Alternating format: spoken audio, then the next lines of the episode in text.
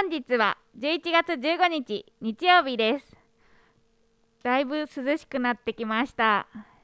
H の村はストーブでポカポカしてます。今日は唯一無二の78歳の方から面白いお話が聞けそうです。それでは行ってみよう。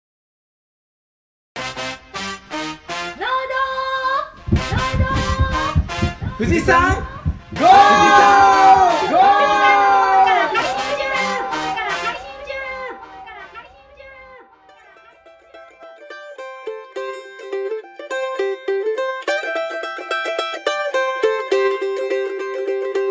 農道富士山号は富士山のふもと静岡県富士宮市を中心に埼玉から届いた素敵なお肉と一緒にお送りしますメンバーは皮が食べたいサトゥと？アイガモの砂肝が食べたいやっちゃんと？ももが食べたい大ちゃんと？骨なし手羽元が食べたいいっちゃんの？4人のパーソナリティと武井敬遠さんのお肉とともにお送りします。よろしくお願いします。ということではい。ちょっと変わったオープニングを やってみましたがやっちゃん目の前に何が見えますか？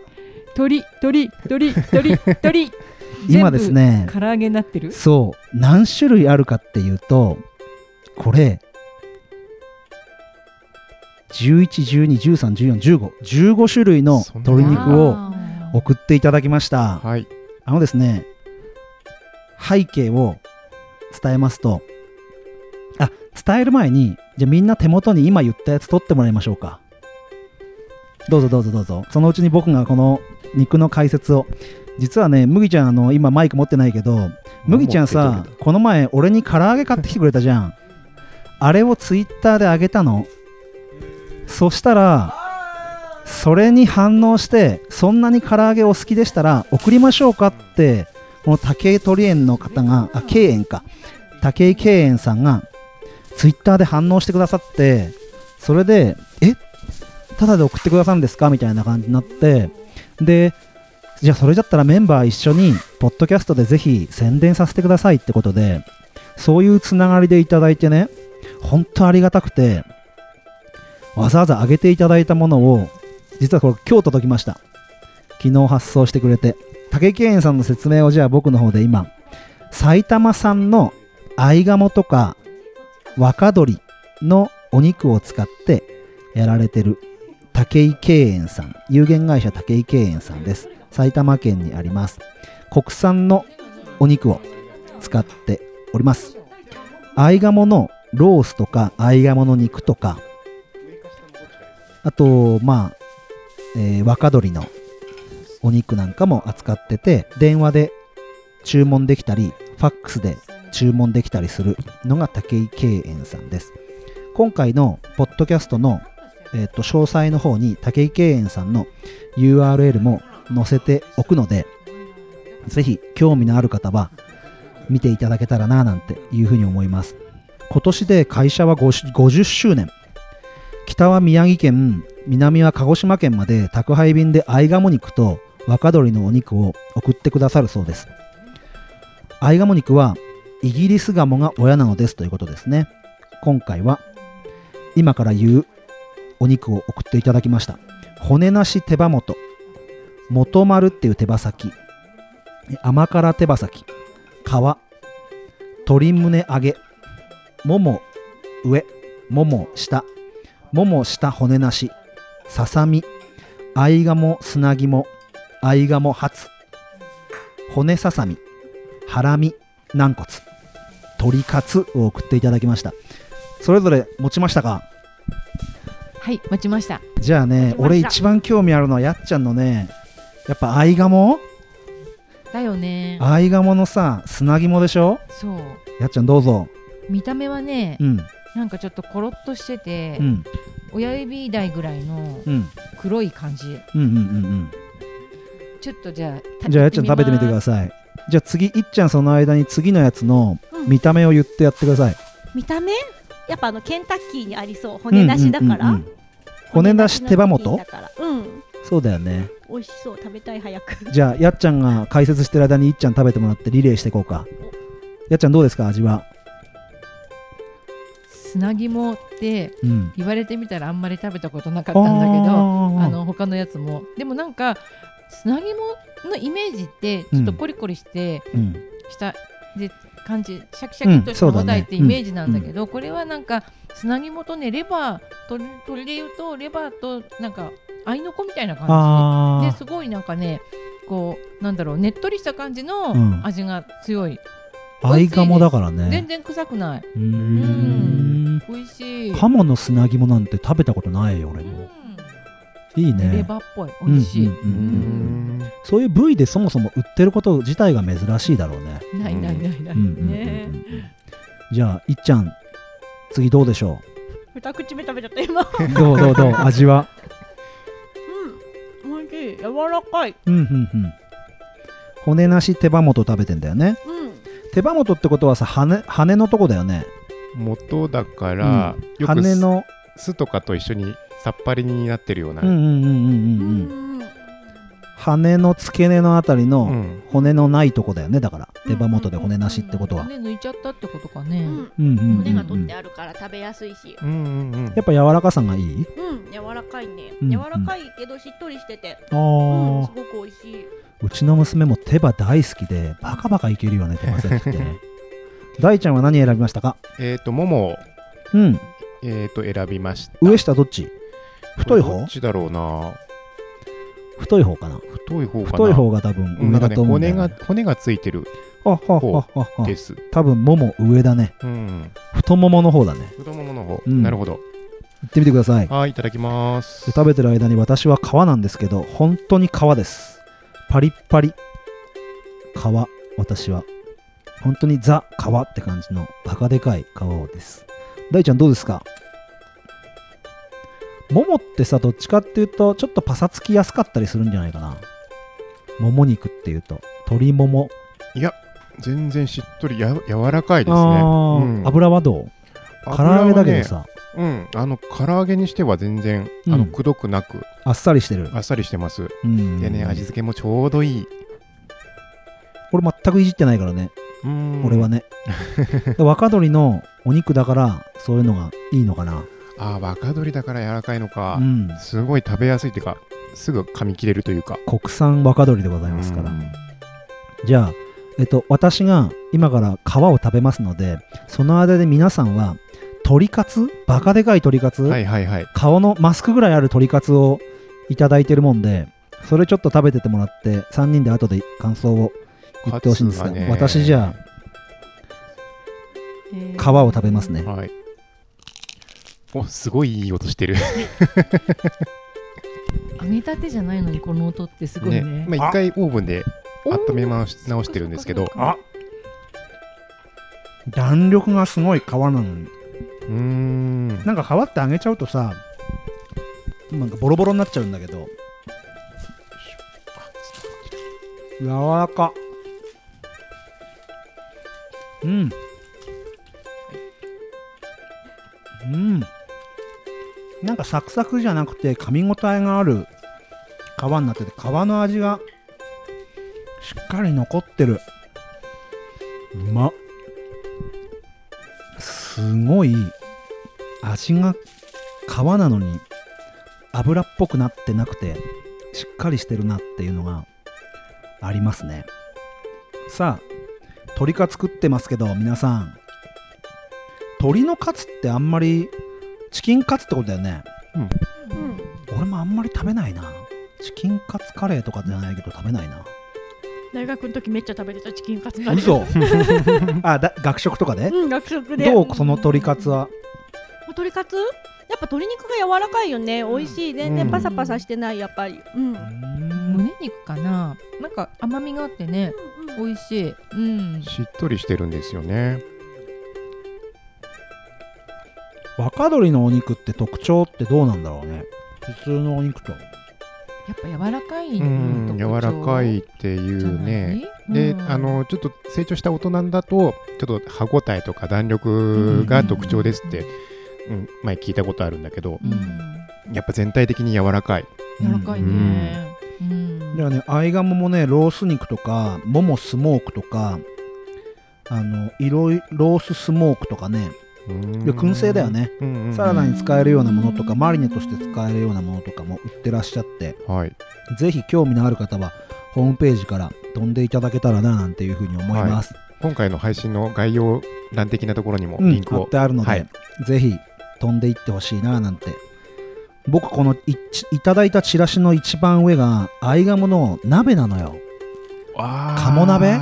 食べたい。超うまそうでで武井さんはやっぱり麦ちゃんのネギと一緒にやってみたいなってツイッターの DM の方でいただいているのでいいね。僕はあの家族で注文をしてまた麦ちゃんとこのネギとうん。合鴨を合わせて鴨がネギ背負ってくるって状態を作って 鍋をやりたいななんていうふうに思いました。武井さん本当にありがとうございました。ありがとうございました。美味しかったです。美味しかったです。ぜひあのリスナーさんであのすごいウェルカムウェルカムするつもりではないんですけどもしねリスナーさんで農産物とか僕らの力で宣伝できるのであればあの協力できるところはしたいなっていう新製品とかねうんうん。出てたりしててもしこれ宣伝してほしいってあったら全然僕ら無償でやりますしこんなんでよければ協力させていただきますので農家さんとか生産者さんもし何かあったら言っていただけたらなっていうふうに思います。お待ちしております。じゃあ今日はやっちゃん。はい、富士宮の北部地方の朝霧高原というところであの牧場をやっていらっしゃる中富牧場の、えー中島邦蔵さん御年78歳。おうんー えーとお越しいただきまして国蔵流土作り、うん。えー後編ではあの国蔵流牛乳、美味しい牛乳うん。の作り方なんかをじっくりとあの聞かせていただきたいと思います。よろしくお願いします。国蔵さんの世界観を聞けるような感じでね僕らもうん。やっていけたらなって。国蔵流をぜひ学んでいきましょう。国蔵流を学びましょう。はい はい、えーそれではメインディッシュえメイさん。さん。えゴー。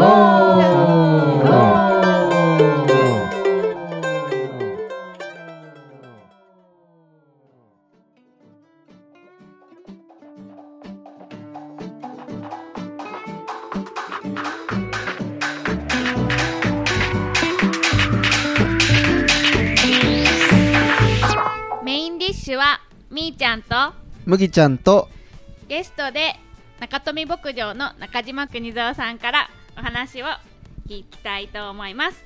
じゃあ自己紹介の方をお願いします。はい。こんばんは。えっ、と自己紹介というかあの私は今あのこの富士富士開拓で通称いう朝霧高原に来て5223昭和えっ、となそうだな。まあ50年経ちますその前は海外からこちらへ来ました。海外といえば瀬戸内海外で土佐の高知からえ縁があってあの来ました。それからここのあの酪農の後継者として2代目でやっています。はい。今日はまずあの土作りについて聞きたいはいと思うんですが、えーぼ牧場うちもあの酪酪農家なんですが国蔵さんちたはちも 酪農の牧場ということで、どうして土作りのお話を聞くのかっていうところを詳しく聞いていきたいと思います。はい。はい。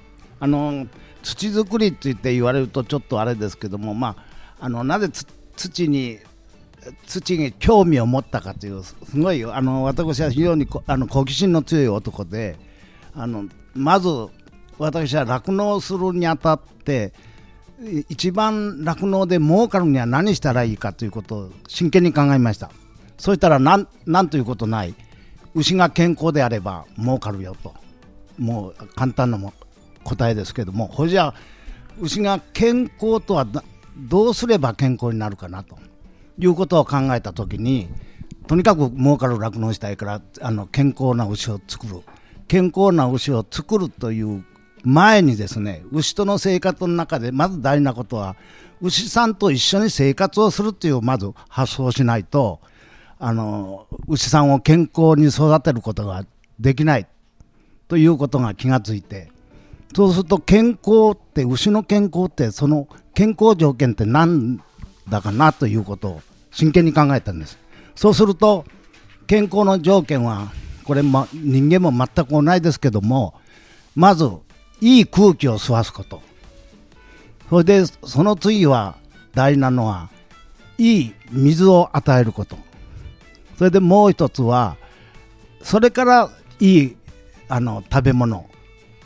もうめあの簡単に言うと栄養ですけどそれはまあ食べ物。そうするとまあいい空気といい水はこの朝霧高原はもうすでにあるんですよ。であのいい空気っていうのはなるだけ？牛舎の中におるとつい汚くなった空気になるけどもなるだけこれでいい空気をこの朝霧高原のいい空気を吸わすのには外で飼うというあの放牧で飼うというだからそのスタイルですけどもで今度はいいあの水についてもこれあの富士山の伏流水をあのふんだんに与えることができるということでまず2つの条件は揃ってるんですけども今度はいい。あの食べ物を与えなければならない。これは人間も全く同じですけども人間が食べるあの野菜を作ってもあの麦ちゃんの麦を作っても いや麦じゃ麦ちゃんの麦じゃなくて あのネギを作っても麦ちゃんの麦でもそういいんだけども 麦を作っても健康な草でないといけないという。でそれはほんじゃどんどんな草が健康か。牛の場合は草ですけどあの食べ物としては。草はどんな草が健康かなというのをあの真剣に考えたんですよ。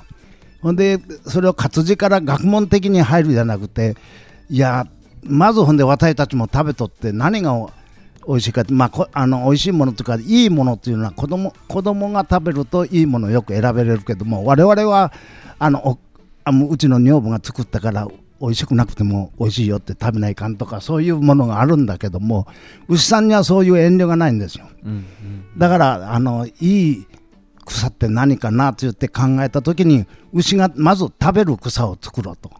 特に僕の場合はあの放牧で牛を飼ってるもんですからその放牧で飼ってるもんですから牛が牧場へ行くと牛が食べてるところと食べてないところがあるんですよ。同じ畑の中で。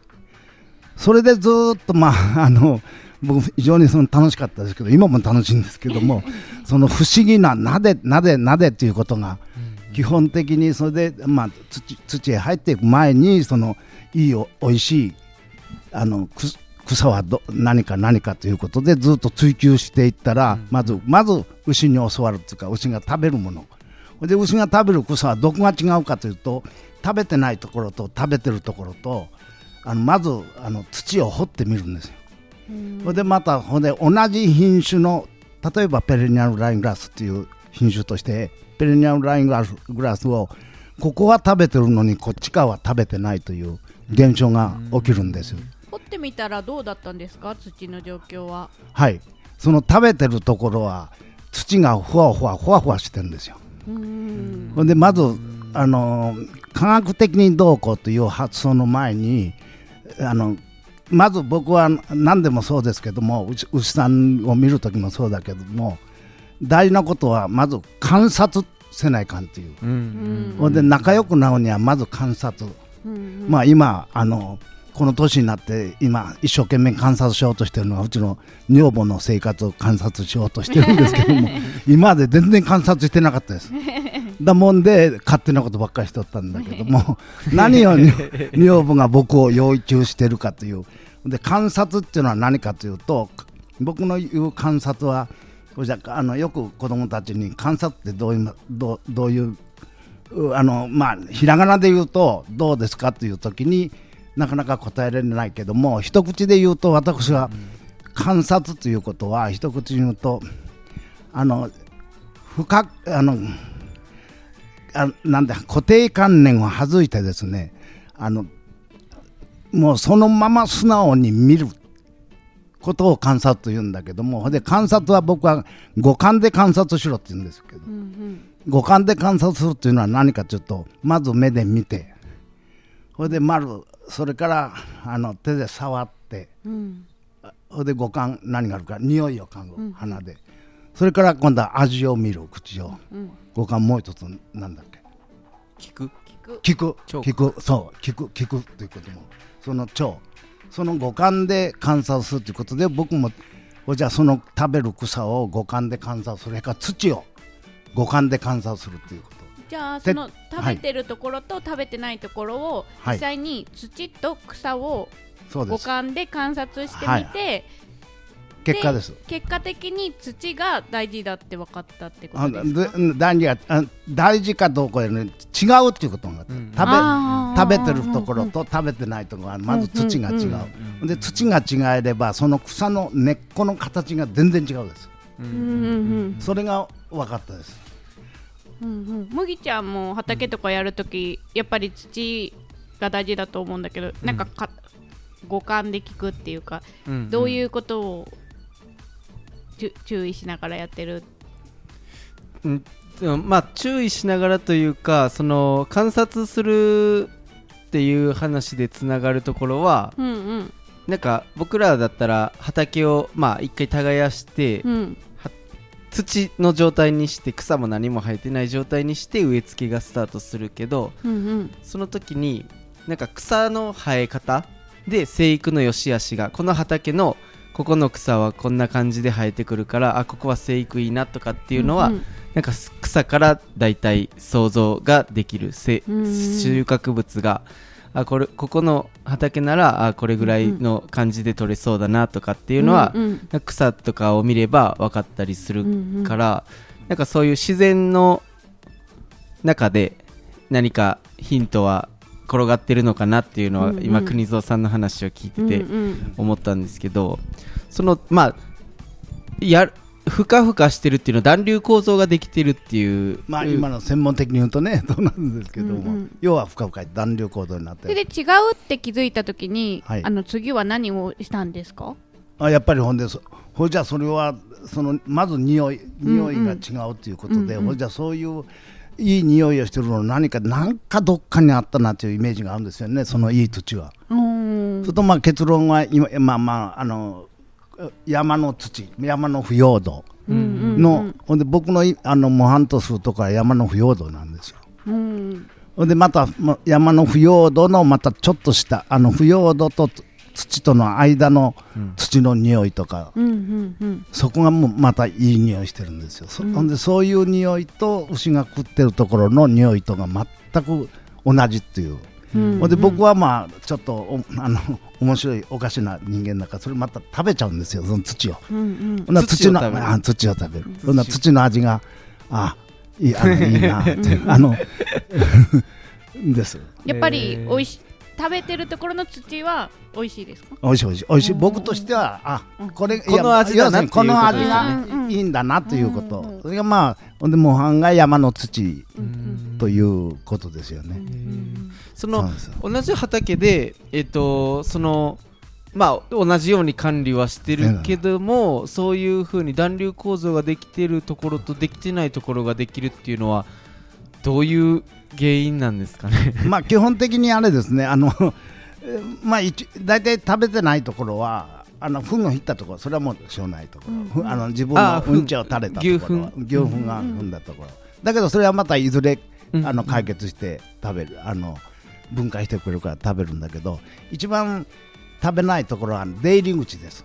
牛さんの出入り口のことがしっかり踏み固れる固まってるもんですから、どっちかというとあの根っこもダメだしというか要するに空気が通ってないんですよ。あということはそれでだんだんだんだんこう勉強していって分かってきたのがやっぱりこあのー草もあれはあの牧草は全部空気を吸って生きるば私たち牛と同じ性質の生き物なんですよ。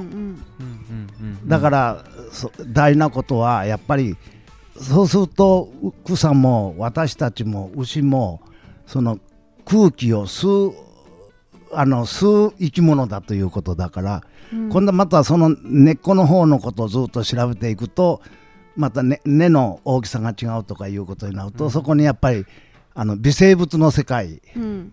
になってくるじゃないかなという、だから、まあ、それで、まあ、一方ではまたそういう勉強をしていくとやっぱり好気性の微生物が非常にか活発に生活しているところの土の方が、うんあの牛草も元気になる、人間もそうなんですよね、うん。でこれはまああの専門的にずっと僕も調べていく中で人間の一つ一つの細胞牛の一つ一つの細胞草の一つ一つの細胞顕微鏡で見ると全く同じかいあの形してるんですよ。うん。ということは好気あの好気性の微生物があの活性化してると元気になるということがよく分かったですねいろいろと。はい。好気性っていうのはあの聞いたことない人でも分かりやすいように説明すると、そうですね。気を好む菌すそうですね、まあ、あの人間と一緒で空気を吸吸ったら元気に働く微,、あの微生物も生き物だから、元気に働くもの。でまあそのび専門的に言うと好気性空気をあの吸って生きる微生物。それで空気を吸わなくてもあ吸わなくて生きる微生物があってそれを、あの専門的に言うと嫌気性あの空気を嫌う空気があっては生きていけない微生物もんですよ。まあ、あの一般の人で分かりやすいのはあのヨーグルト菌とかあの乳酸菌とか、そういうのがどっちかというとその空気がいらない世界です。でまあ我々あのあの美里ちゃんも分かるけども酪農家が作るサイレージお漬物、お漬物などは空気を入れなくてその乳酸菌を活性化させるというくあのそれはけ嫌気性っていうんで、じゃあ土にとっては好気性あうん。が良かった、あよいいんですね。好気性が、であの一生懸命活活動する作物がいい作物ができて、でそれももうかん確実にね牛さんが食べとる草と食べてない草を人間の口で食べてもあ味が全然違うんです。うん。あの人間があの牛さんが食べてるのはやっぱり甘いんですよ。へー。甘みがあるんだけど人間が食べないあのたいやいや牛さんが食べてないところはエゴイっていうか、あのうそういうあれなんですよね。あの、あれなんですよね。っていうか、そういうふうに。もうか完全に違う。やっぱり牛さんも嫌いだろうなと、ほんで牛牛の思考性も人間の思考性も一緒かなとこうよく思ったりするんですけども、はい。ちなみにですねあのここまできう中島さんの話を聞いてなんか変な人だなって思った人もいいかもしれないんですけど えっと国蔵さんはですねあのすごい人であの農業技術体系っていう、えっとまあ、国があ出してる技術書というかあの専門書があるんですけどそれの畜産編でも、えっと記事を、えー出されてるぐらい、あのーまあ、現役の時はというかこうすごい研究者で、まあ、いろんなところからこう注目をされてた方でで本当にいろんな見識のもとで、まあ、いろいろなこうひ人それぞれまあ考えの違いはあるかもしれないんですけど国蔵さんはいろいろこう体感した中でそういうふうなあのーなんていうんですか認識に至ったっていう感じですよね。まあんというか、まあ、あの生まれて今まで育つ環境の中でやっぱり、うんうん今でもそうですけども何でも好奇心を持つっていうかな。あの、なぜなぜっていう世界今でもそうだけども。なんで美里ちゃんがここにおるのって。えなんで？それどうして？あれ？っ てそのタイプなんですよ。というあのなぜなぜをまたそれを楽しんでるですよね。あの学者が一生懸命何かを追求せないかってあれあれもよやっぱり楽しんでるんですよ。見たら非常に苦しそうな顔してるけども、楽しんでると思うんですよ、で私もやっぱりそのなぜなぜが本当にだからい今でも人生楽しいんですけども今でもいっぱいなぜなぜってまあこれ非常に大事なことで例えばあのみんなが嫌うような人こそ僕はなぜなぜっていう、で牛が食べない草はなぜなぜという。そのえ食べてみてえぐいやっぱりえぐいなとかなぜえぐいんだろうなとか、そういうふうにどんどんどんどん。やっぱり何でもあのだから出来上がりがないですね僕。今でもこの70この地球上へあの出てきて78年になるけどまだまだ分からんことばっかりです、で牛も土も何にも分からないことばっかり。だから面白いんですよ。っぱり？その、うん、あ 国蔵さんの、えっと、その土作り、うん。まあえっといいいいよ牛の健康を、えー保つことで、うん。えーより、えっとお金に換える牛乳をたくさん出してもらえる、でそのためにはいい草を、うん。えいい餌を作ること、はい。でその、えっと深掘りしていくとその土の嫌気性菌うん。じゃなく好気性菌の方が活発に動いてる土っていうところが、えーとそのいい餌が作りやすいっていうところを発見した中で、そこで国蔵さんはどんなうん。対策というか、はい。えっと試みをされたんですか？はい、あのー それはね、これはまたすごい大事なところで、それをやっぱり維持したいんですよね、その畑を。あいいいいところいいいい場所。いいいい形でずっと維持してる、うんうん。ということになると、うん。やっぱり何結局そうすると、昔から言われてる要するに物質の循環と言われるんだけども、む昔はあの人間の野菜もそうだったけど、人間があのから出たあの糞尿を今度はまた畑に返して、それを、あの育ててっていう昔のいわゆる有機農業っていう、まあ、そんな有機農業言わんでも農業は全部そうだったんですよ。でそそれをこそれがなんでうまくいくかなということを考えたときにやっぱり牛でもう一つはあの牛さんがうんちをしたところの畑のまたそれをまたこれですごいあのずっとおわい クソ親父って今でもクソ親父ですけどもクソ あのふんふんのもう一つの言い方してクソって言うんだけどもクソ親父そのクソ親父でそれそこをずっと牛がまたそこを食べるようになることところをずっと観察し観察してるんですよ。そうするとどんどん発見。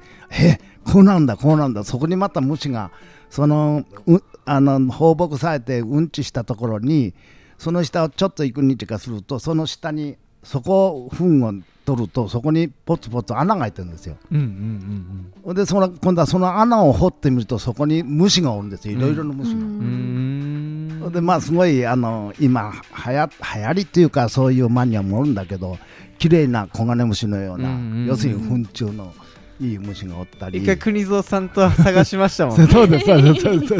糞虫をね糞虫を。糞を食べる虫がいて、うんそうそうそれがすごい綺麗なんですよね。そうそう。うんそれを一回牧場で 国蔵さんと探しました。ねでもう一つ発見したのがあの草など買ってあの土の硬い土でもどこでもいいけど土を置いとく、うんうんうんいや草を置いとくお置いといてそれ何日何日か知らあんああんまり気がつかんひょいっと上げるとそこがきれいにそのいい匂いの土になってるんですよ。へほんでほさほさとあの硬かったわけだけどもそこがほぐれてるっていうか要するに耕してくれたんですよ。えそれは何かなというとやっぱりそのそういうところの匂いを嗅ぐとその牛が食べるところの土と同じ匂いがする。だからあのまあそういうえ疑問的なことを今度はせ専門的な学者たちと対話するときにその話するとあのいわゆるそれが微生物の働きだというかその匂い土の匂い自体はあの微生物の匂いだというほんで嫌気性の微生物のところは嫌気性の匂いということでほんでだからその山の土のような匂いがしてるところは好気性がの菌が活性化してるということですよね。でそういうのを僕あの放牧地牧草地を保ちたいなるだけ多くしたいというと、じゃあどうしたらいいかというともう一つ僕いろいろはあの現役の時発見したのは牛がなんとあのずっと放牧してると生糞がずっと多くなるから、うん食わなく食わないところが増えてくるんですよ。うんそしてあのそういう時に何をしたかというとうちの尿あの液肥をその液肥も完全にあのずーっと僕は抜気しちゃってあの好気性菌を抜気あの空気を送ってうんうん。で好気性菌のいわゆる堆肥を作ったんですよ。た堆肥っていうとこう固形だけど液肥のあの発酵液肥を。うんうん。でそれをま巻くとその2日ぐらいの後で牛出すと全部食っちゃうんですよ。うんそういう現象もあの確認して、やっぱりあの好気性菌を活性あの畑土壌を活性化すればいいという。このこの方のあのうんちの方は、うんうん。この方は今度はいい後期発酵した堆肥を作るっていう。でもそれもまたクソ親父で。それでもう一つ発見したのはその堆肥を作る時にもう今でも言わすねんけども体の調子が悪くなるとその堆肥の切り替えすると僕が元気になるんですよ。うんうん。というのはその微生物のなんか生きりをあの感じるっていうか、そうして自分がどんどんどんどん元気をいただくっていう、やっぱり人間のあのも元になる菌という、切り返しっていうのはあれですよね。堆肥をこう発酵させただに空気を送る入れる混ぜる時はいにこうファーっと匂いが出る。出るそうそうその匂いがそれがとても匂いっていうのはまあ微生物うんうん。を吸い込んで体が調子よくなる。そうそうそう。そうなんですよ。観察を続けたらいい土作りが微生物が関係してるっていうことに気づいて、えでいい土作りには堆肥が必要だっていうことに気づいたっていうことですよね。そうですそうですその牧草の特に放牧してる時に、えっと、牛は草を食べて糞を出すじゃないですか。その糞は、えっと、いい土だったら、えっと、分解されて早い早く分解するですね。でも悪い土だと分解が遅い。遅い遅いですし。はいはい。だけどまあ悪い土っていうかあの固まっうちの、うんあ固まってるところでもそこへうんちするとやっぱり虫が入っちゃってまたそこがホクホクを作るうん。作業をするんですようねん。それも発見しました。大体生のうんちが落とされてどれぐらいで大体ね4日か5日ぐらいでもう虫が入っちゃうんですよ。そそうなんです。それでまた牛が食べるようになるまでにはどれぐらいかかるんですか？そほんで僕は僕が現役の時はもうなるだけ早くまた全部食べらしたいもんで、うん。その液肥のいい液肥をあかけそうかけてやったもんでそのじっとその辺があの全体をよくするっていうにはやっぱりもうじあの人為的にっていうか、うんうん。液肥をその微生物の塊の液肥をまくっていうことが、それリスナーさんにちょっと液肥が分かりやすいように、うん。ちょどんな感じの肥料なのかっていうのをちょっと教えてもらってもいいですか、はいはいはいはい。あのわまあ私たちのあの専門的に行くと牛さんがうんちをポトンとしてそれでそれは子というんですよね。こそので固形物固形物うん。だけど、まあ、水分の高い固形物でそれを、まあ、わ私たちの牛舎というのはもうえあのおしっこもそのううんちも一緒にぐちゃぐちゃになってあのそれをあの専門的にスラリーって言うんですけども、液と粉が一緒になったドロドロになってる。それを、まあ、僕が現役の時はそれを絞って粉と液に分離して初めはもうスラリーでやるつもりで施設を作ったんだけどそのまだ発酵ということ分かってなくてなかなかそのえあの粉と液が一緒のやつをねあのいい発酵さすにはすごい時間かかるんですよ。液の中で。空気を通さない、通す。だから罰気のその電気代とかそういうものがすごくかかっちゃって。うんうん。これではうまくいかないということ。なかなかいい発酵匂いが本当にいい匂いがするような液肥ができなくて。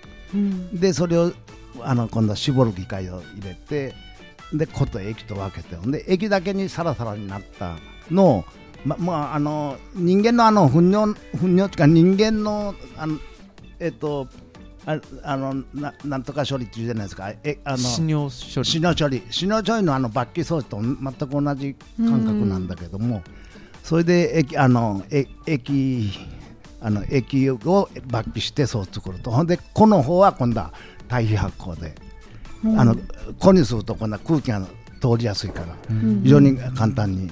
その液体の方は、えっと、その空気を送るっていう罰気作業だけで、他のなんか菌を特別入れたりとか。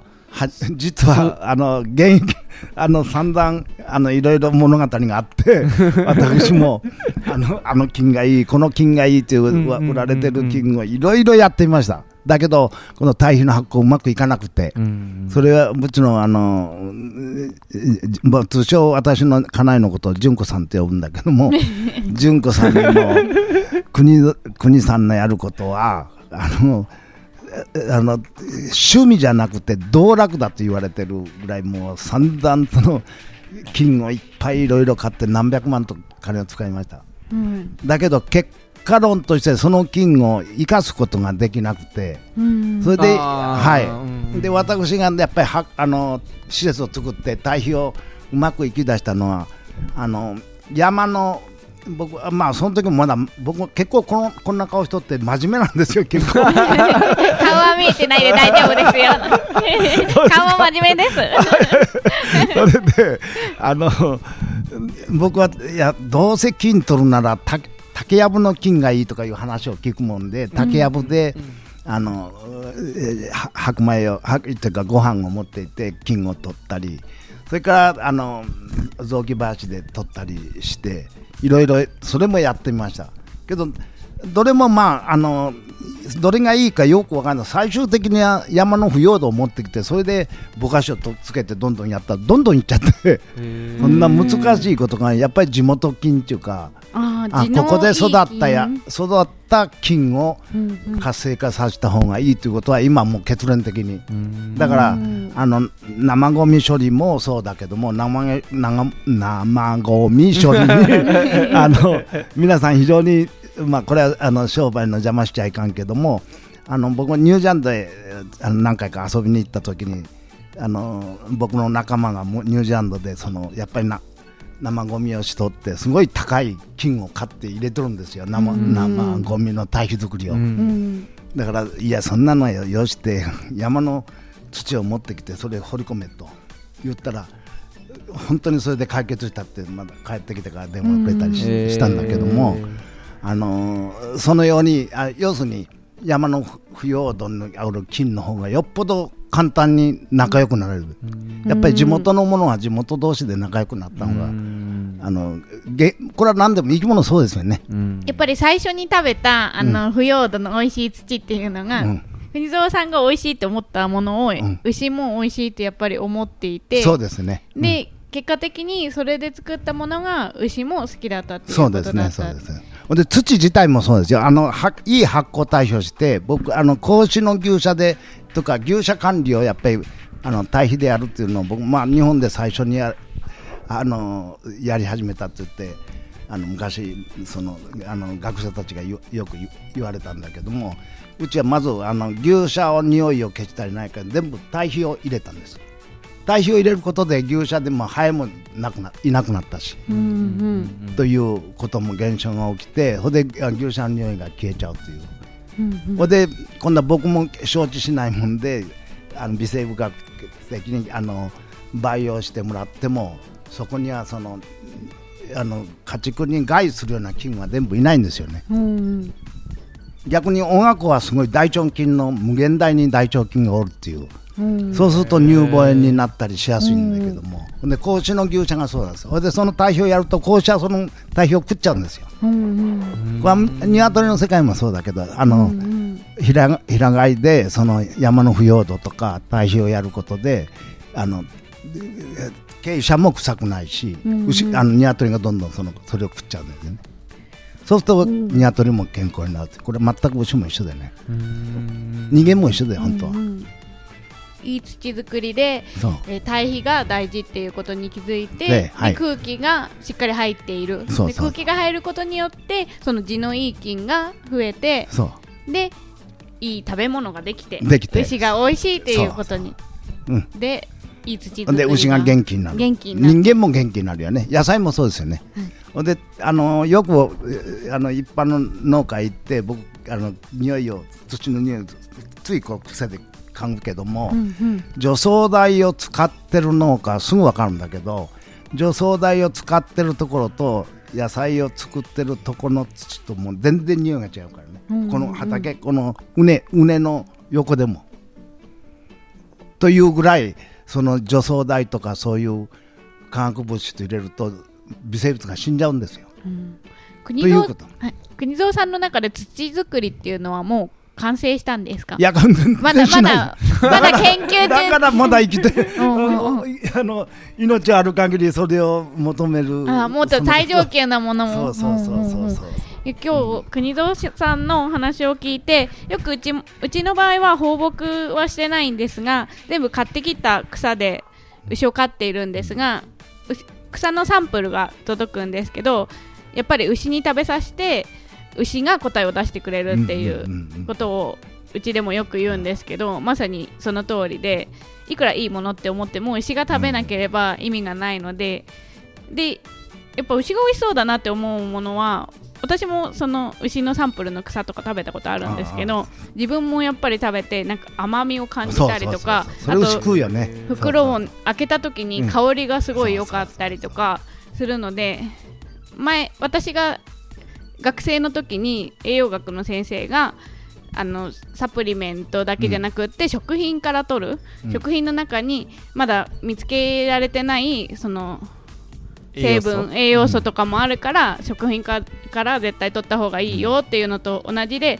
何か人間にはわからないそうですその牛の好きなもの。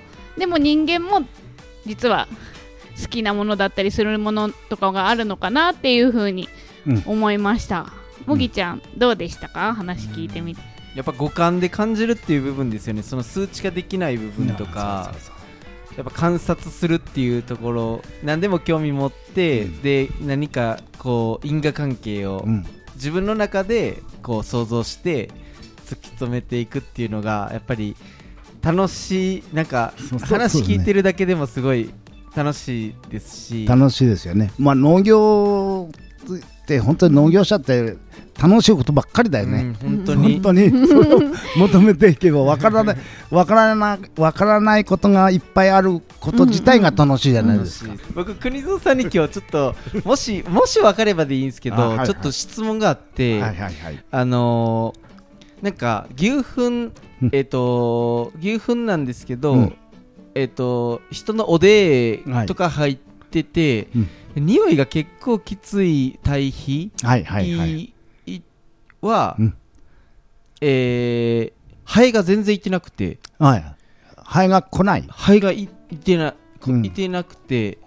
えっ、とでもう一つあこれすごいいい匂いだなっていう、うんあの、うんうん。うんそのうん。発酵もあのまあかん完全じゃなくても、うんうん。あの発酵もしていい発酵だなっていうような牛糞の方にはまあそんなに大量じゃないけどハエが数匹いたり、でそのハエって、うん。なんか僕からするとそっちのおでーの入った堆肥の方がすごい匂いもきついから、ああんまり良くないのかなと思うけどでもハエは全然いてなくってそそれの、うんなんかそのハエの生態というかななんでそのハエでああんまり良くないところはハエがたかるっていうイメージはある。んですけど、なんか実はね僕現役の時によくあの僕放牧牛乳って言って特別にあのミルクランドができた頃に売っておったから、うんうん。消費者の人がいっぱい来て来てくれたんですよ。だけどうちの牛舎は何にも匂わない。まず匂いがね、今ちょっとあの匂いも出てるけど ほとんどあの匂いがないというそこにはもう全然ハエがいないんですようんうんうちの牛舎には、だけど放牧場はハエがいっぱいおるんですよ牛にたかって放牧場におる時にはその生糞のとこにウジ虫もいっぱい湧いてるし、あのだけども牛舎へ入ってくるともうハエがどこ行っちゃったかいないという、うん一匹も本当にいなかった、うん堆肥者もそううん堆肥者もそれはそんな変な嫌な匂いが本当になくて、うんうんあの僕はだからいいいい発酵ができているところには僕あのハエはい嫌うかなという、からウジ虫があのうちはもうあの罰金もしとったからほとんど発生ほとんどじゃない。全然発生しなくて、うん。よく農家のあの他の県外の農家の人が来てもそれはすごい不思議があって、うん。僕もわからんっていう。それはそのその現象に聞いてくれっていう。僕はあのニュージーランドの、えー行った時今ニュージーランド行った時最初に、あのもううんそれこそ東京オリンピック1946だから1000 1964年の時にニュージーランドにおったけど その時にいろいろ僕ボスとかあのいろいろな人に学者に聞いたらニュージーランドの人は必ず僕に言ったのはうん。それは牛に聞けとかそれは土に聞けとか、うん。その草に聞けとかいう、うんもうそれからままた僕もヒント言ってああそうだよなって。で今の話は全部そうだけども、そういうことであのにそのきつい匂いがするかっていうのはそれきつい匂いはままあその材料によってやっぱり匂いがね、うんうんうん出るかもわからんけども、僕は現役の時に今はそれの数はしちゃいろいろな関係でしちゃいけないけど、鹿が死んだりあのいろいろあの子牛が死んだりした時に堆肥車入れるんだけどそれがあの後期発酵させておくと本当にぐちゃぐちゃになるけどその匂いのいいことっていうか、食べたくなるような匂いいや本当に。というほんで研究性もいい研究性ならいいけどそこでなんか研究性のコントロールは難しいもんで研究性菌のあのあの匂いがどうしても出ますよね。あとあのハエ堆肥になってるとあのハエがやっぱり寄ってなくって生糞だと生糞あにまあ絶対いるね。ハエが卵を産みつけたりとか多分、卵の栄養分とかそういうのが生糞の方があるのかなっていう感じじゃないのかな。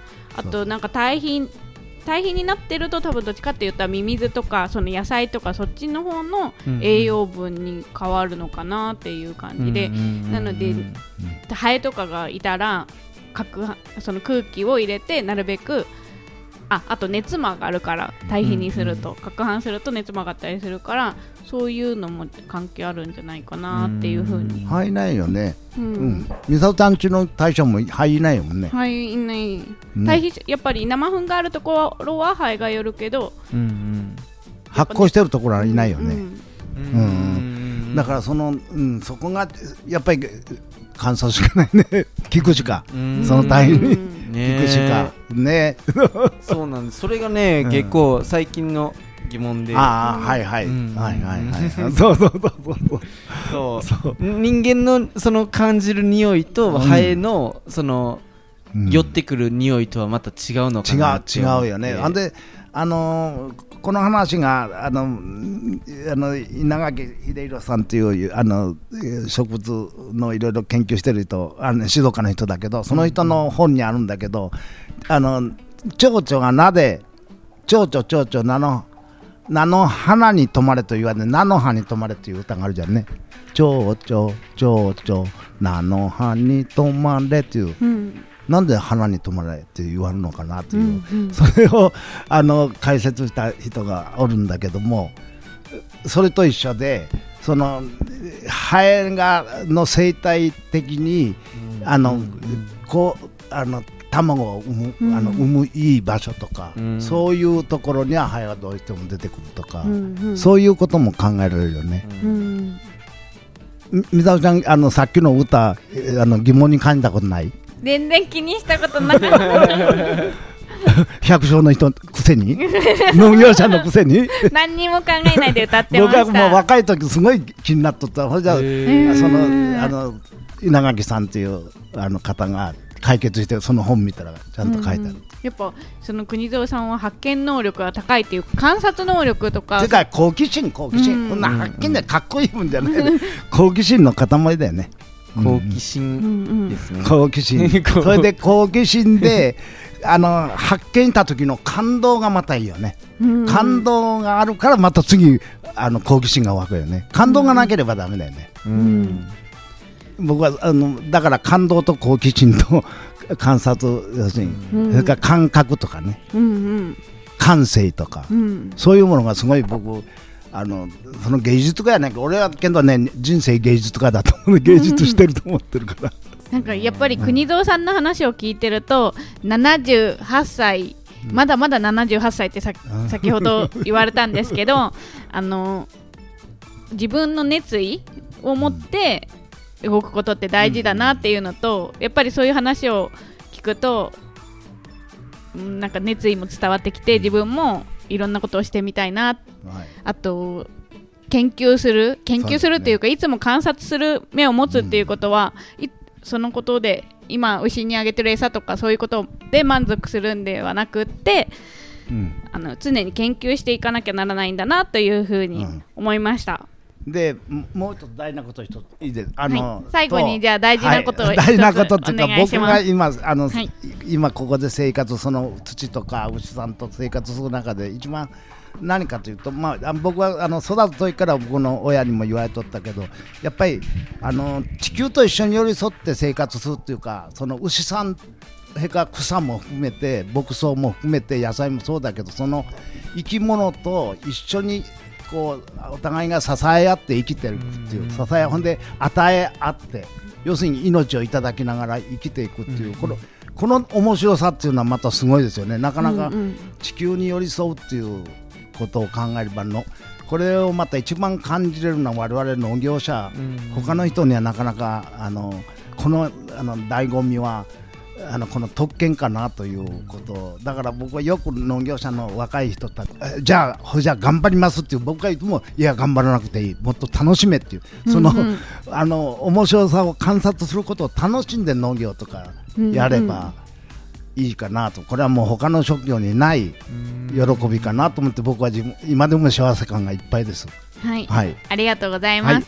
本日は中富牧場の中島邦蔵さんにあの土作りを通して、えー農業の楽しさも一緒に教えてもらえたと思います。なんかうんその数値とかだけじゃなくって、なんかかか体でやっぱり感じるっていうのはやっぱ大事かなっていうことも私も思うので、すごく今日またその牛と触れ合ううんのに考えさせられる回になりました。ねうん。まだまだ国蔵さんは土作りにつついて研究されていくということなので、またお話が聞けたらなと思います。はい、はい、ありがとうございます。ありがとうございました。デザートへ、富士山へ、ゴー。ありがとうございます。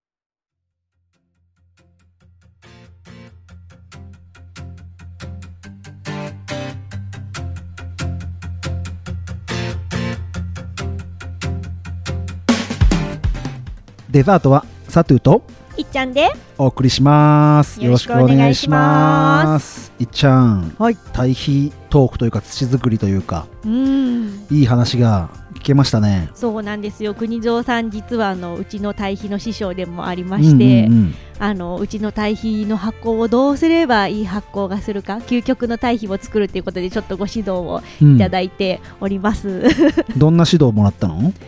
えっとまあうちのあの空いてる代謝のところ、うん空いてるというか借りてる代謝のところでどれぐらいの割合で入れてどれぐらい寝かせて、切り返しはどれぐらいかっていうのをうん。教えていただきながらうん。堆肥を作ってたんですけどなかなかやっぱりこう理想の発酵うん。をさせるのがすごく難しくて温度がなかなか上がらなくって、温度が上がらないとね、なかなか微生物の関係とかね、難しさがあるんだよね。なんかやっぱ悪い菌がねいっぱい繁殖しちゃって、うん。いい菌が増えなかったりとかうん。あと水分も飛ばないしなかなかやっぱ堆肥って奥が深いんだな難しいんだなっていうのがあります、いやいっちゃんちはその温度以外はどんな難しさがあった？温度以外。温度以外か。温度以外にうーんでもやっぱ一番が温度かな。温度が上がらなかった、そうか。そうやっぱ温度が上がらないとどうにもならない、うんやっぱり堆肥の一番最初はこうしっかり温度、うん。初期段階でどれぐらい温度を上げるかっていうのだから、そこが上がらないともう他に何もできないというか、うんそこから進めようがないっていう部分があって。う、ん。まあ、まずそこが基本なんだけどそこが一番難しいわけだうね、んいやー今回国蔵さんさらさらっと喋ってるけど、うん。やっぱりやってみるとそこら辺の難しさっていうのはすごく出てくるんだろうね。うんそうやっぱりね土作り。うん、やっぱ全然違うもんねう牛、ん。食べる量と食べるっていうか食べ具合。うん。やっぱその土とかうん。によって、うん大事だよね。う、ん。今回対比会ってことでね俺うん紹介したいのがあって、うん。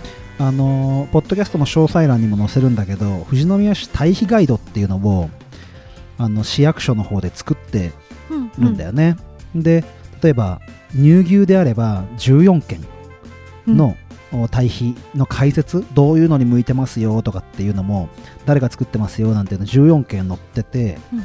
肉牛でも8件載ってて養豚で2件養鶏は鳥だよね。鳥で2件いてその対比ガイドっていうのをわざわざ市としても作ってて稲作畑作果樹茶畑牡蠣こんなのに向いてますよとか窒素リン酸カリ水分炭素比なんかも全部載せていて、うんうん。うん、対比化までの日数なんかも何混ぜてるかなんてでも細かく出してるもんでぜひ詳細ボタンの方で、えーリンク飛んで見ていただけたら富士宮がどんだけ対比のことに力入れてるかなんかもわかるんじゃないかななんていうふうに思います、すごくね分かりやすくね、うん。まとめてくれてすごいねカラフルだししね。わかりやすい。うちも載ってる？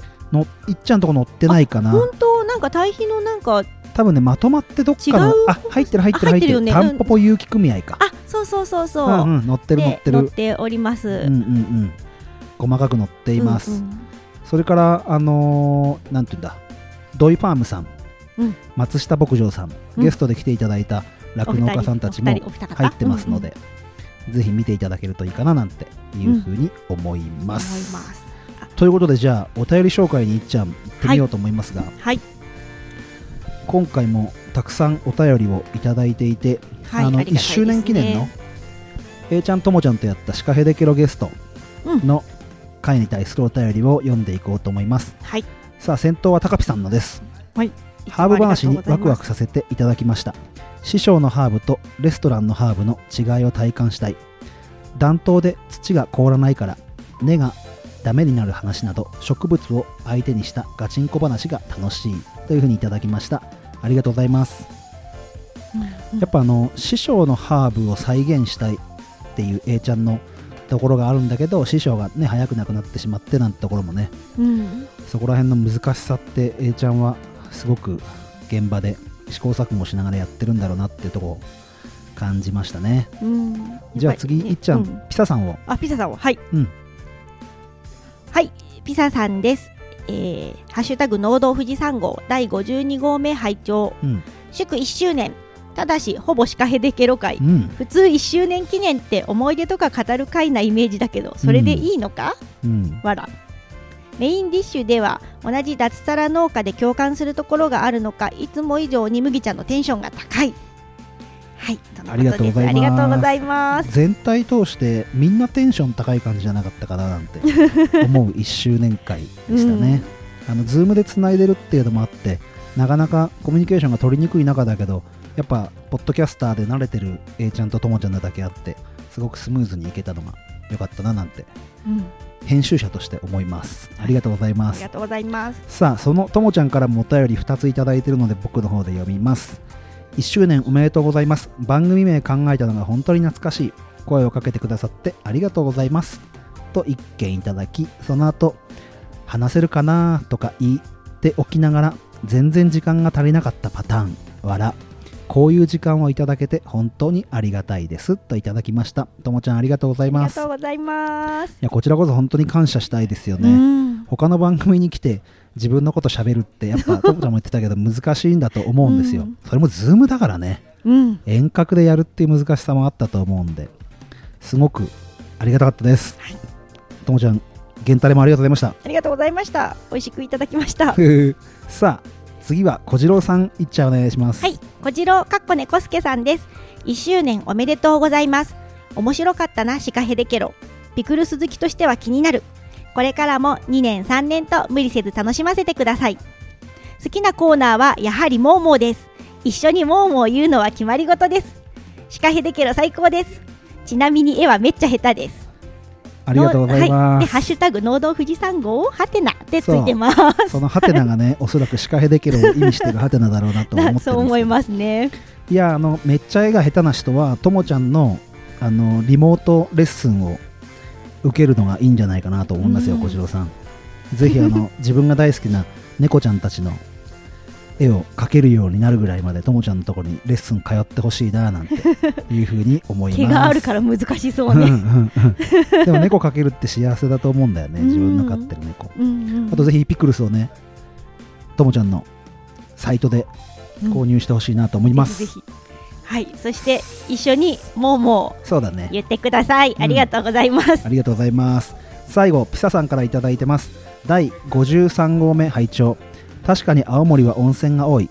薬研のキャンプ場行った時も無料で使える露天風呂あったわ。本編はともちゃん会みーちゃんも言ってたけど妥協して教職に就くんじゃなくて自分で起業したのはすごいデザートで物食べてて話の流れでピクルス宣伝来るかと思ったらまさかのミルク餅わらといただきましたありがとうございありがますとうございます。もうね A ちゃんのねあの無茶ぶりとは言わないけど振りがねミルク餅への振りが 面白かったんじゃないかななんて。あれね結構編集大変であ、本当？ありがとうございます。あれでだいぶねあの尺が伸びたもんで、うん、なかなか難しかったんだけどすごく面白い感じになったので絶対あそこ流したくてちょっと私の方で頑張りました、ありがとうございます。はいすごい楽しい収録。A ちゃんもありがとうございました。草さんもお便りありがとうございます。さあ農道富士山号では、えー、Twitter、Facebook、Gmail、LINE のオープンチャットなどさまざまな SNS を用意してますのでぜひ番組へのお便りいただけると、えー番組の方で読ませていただきます。それから今回のオードブルで話に上がった、あのー鶏肉の農家さんみたいになんか農産物をアピールしてほしいなんていうリスナーさんがいましたら、えーサトゥーの方に DM いただければみんなでえー協力していきたいなっていうふうに思いますので、ぜひ、えー気軽にご連絡いただければな、なんていうふうに思います。ます。あと、お願いしたいんですけど、Apple Podcast で聞かれてる方は、レビューの方をね、ぜひ書いていただけるとありがたいです。それではまた来週へ。富士山へ。ゴー。